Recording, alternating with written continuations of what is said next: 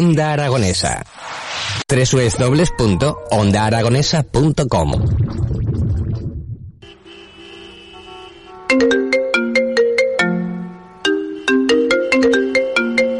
Buenos días, Laura. Esta semana has llegado siempre tarde, con lo puntual que tú eres. Perdona, Miguel, desde que me fui a las afueras a vivir no sabía lo que costaba aparcar. Antes vivía al lado y siempre venía andando tranquilamente. ¿Por qué no te miras un parking? ¿Un parking? Son muy caros, ¿no? Parking San Clemente. Tu garaje en el centro de la ciudad ofrece bonos a precios asequibles.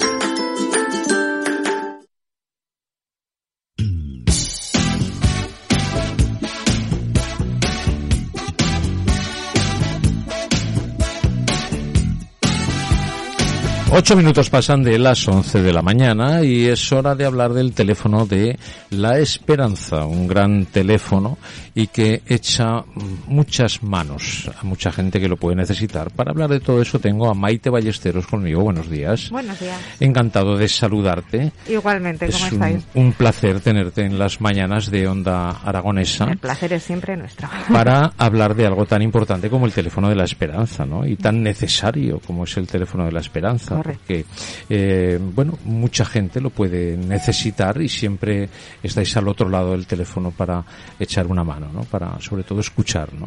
Correcto. Vienes desde Madrid Vengo desde Madrid, sí. a Zaragoza. Te has quedado en Zaragoza. Sí, se me Estás- metió el cierzo y la virgencita del pilar en el cuerpo y ya Claro, es que cuando, saqué. cuando está la Virgen y viene el cierzo, se mete hasta adentro y luego, y luego no hay quien, y luego no hay quien la saque, ¿no? Así es. Y bueno, y um, decides mm, echar una mano a la gente y de la forma que se te ocurre es haciéndolo a través del teléfono de la esperanza, ¿no? Eh, sí. Pero ¿por qué? ¿Cómo llegaste al Pues teléfono mira, de la esperanza? Eh, colaboré antes con, con una fundación que estaba vinculada al Banco de Alimentos, que hace una labor fantástica, pero yo sentía una necesidad de más que alimentar el cuerpo, que es muy necesario llenar todas esas nederas, alimentar el alma. Más que neveras despensas, ¿no? Despensas, eh, correcto, sí. Eh, alimentar el alma, las emociones, hay un vacío emocional, eh, hay una soledad implícita a todo que, que me llevó pues a, a conocer el teléfono, a involucrarme, a formarme con ellos. Ah, ¿Cómo lo conociste? Pues lo conocí a través de, de unos compañeros, de unos amigos y bueno, pues lo que te comentaba, empecé la formación y, y rápidamente vi que, que me llenaba muchísimo. Eh, más que nada personas mayores. Personas mayores y personas de todo tipo. Las, las llamadas que recibimos son principalmente de personas en crisis. Eh, y sí, eh, hay muchas personas mayores, pero bueno, Ujú. cuando nos hacemos mayores? Es mi pregunta, Javier. Eso es, cuando, cuando es uno mayor, ¿no? ¿Cuándo es uno mayor en esta sociedad que tenemos que ponerle eh, años? Tenem- ¿50, 60, 80? Bueno, cuando yo creo que uno se hace mayor cuando tropiezas y te caes y la gente no se ríe, sino que te ayuda, ¿no? Evitemos tropezar. No, hombre, puedes tropezar, nada más salir de Sí, allí, ¿no? sí, pero fíjate, yo mi propósito es lanzar una mm, defensa, defensa de, de esas personas no mayores, sí con, sino con edad, ¿no? Eh, tenemos, eh, vivimos bajo unos estereotipos eh, socioculturales que nos hacen mayores y claro que tropiezan las personas mayores, pero si No, un no, y niño, jóvenes, y exactamente, jóvenes. si un niño, si un Sí, adolescente, pero lo que yo he querido decir es que el- la respuesta de la gente de alrededor, ¿no? Sí. En algo tan gráfico como es una Sí, caída. ya, eh, o sea, si te ayudan, eh, eh, si, ¿Te si- sientes si ya, si ya no hace gracia, si no hace gracia ese tropezón, ¿no? Ya. Eh, ya dices, "Eh, debe ser mayor. Ahora, todo es comparándolo con quién. claro. O sea, ¿con quién eres mm, mayor? O sea, yo recuerdo a mi madre cuando cumplió 80 años, vi a una amiga suya y le dije, vengo a prepararle una fiesta sorpresa a mi madre de los 80 cumpleaños. Ah, 80, eh, ay, hijo mío, ¿quién los pillara?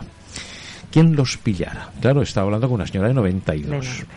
Claro, entonces por eso el hacerse mayor, pues claro que sí, somos mayores, pues todos somos mayores comparándonos con quién, ¿no? Sí, pero nos hacemos mayores físicamente, obviamente el deterioro tiene que llegar en un momento dado, ¿no? Eh, vamos a intentar que, que se demore lo más posible, vamos a cuidarnos, vamos a hacer ejercicio, vamos a caminar, vamos a alimentarnos bien y vamos a tener la mente despierta. Eh, yo me, me niego a que personas muy válidas y muy capaces, con Ujú. 80 años, que Sí, conocerás a muchas sí, que dan conferencias, y- pero hay otras que, que, bueno, pues que no, mm, no han desarrollado una labor, a lo mejor académicamente, muy brillante, pero eh, tienen mucha capacidad. A lo que vengo aquí a romper es una lanza por, por esas personas que tienen una gran capacidad, que tienen inquietudes, que tienen ilusión Sí. y que, y que viven un poco en la cultura de, del silencio porque no se atreven a, a exponer en sus familias, por ejemplo, pues problemas, inquietudes, porque ¿qué van a pensar de mí si yo ya soy mayor, si yo ya dónde voy? Eso es lo que hay que quitar, ¿no? Ese estereotipo, ¿no? Correcto. O sea, que la gente es válida o somos válidos hasta el final, ¿no? Exacto. Y lo que hay que buscar es la medida, ¿no? Ajá. Tal vez, ¿no? Y el sitio, ¿no? El sitio, exactamente. Y sobre todo eh, una limpieza de complejos, ¿no? Porque eh, tal vez... ¿Te está gustando este episodio? Hazte fan desde el botón Apoyar del podcast de Nivos.